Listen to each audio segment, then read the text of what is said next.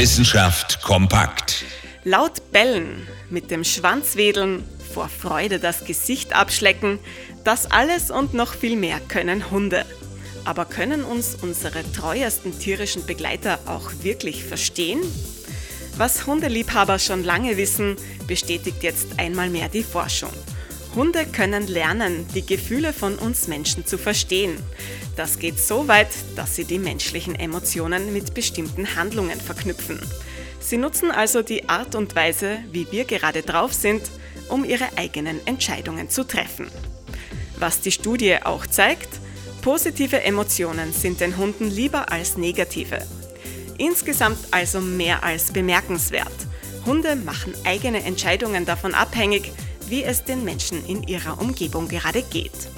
Das bedeutet aber nicht, dass sie immer gut gelaunt sein müssen, sobald ein Hund in ihrer Umgebung ist. Betrachten Sie es einfach so. Endlich jemand, der Sie richtig gut versteht. Interessante Themen aus Naturwissenschaft und Technik.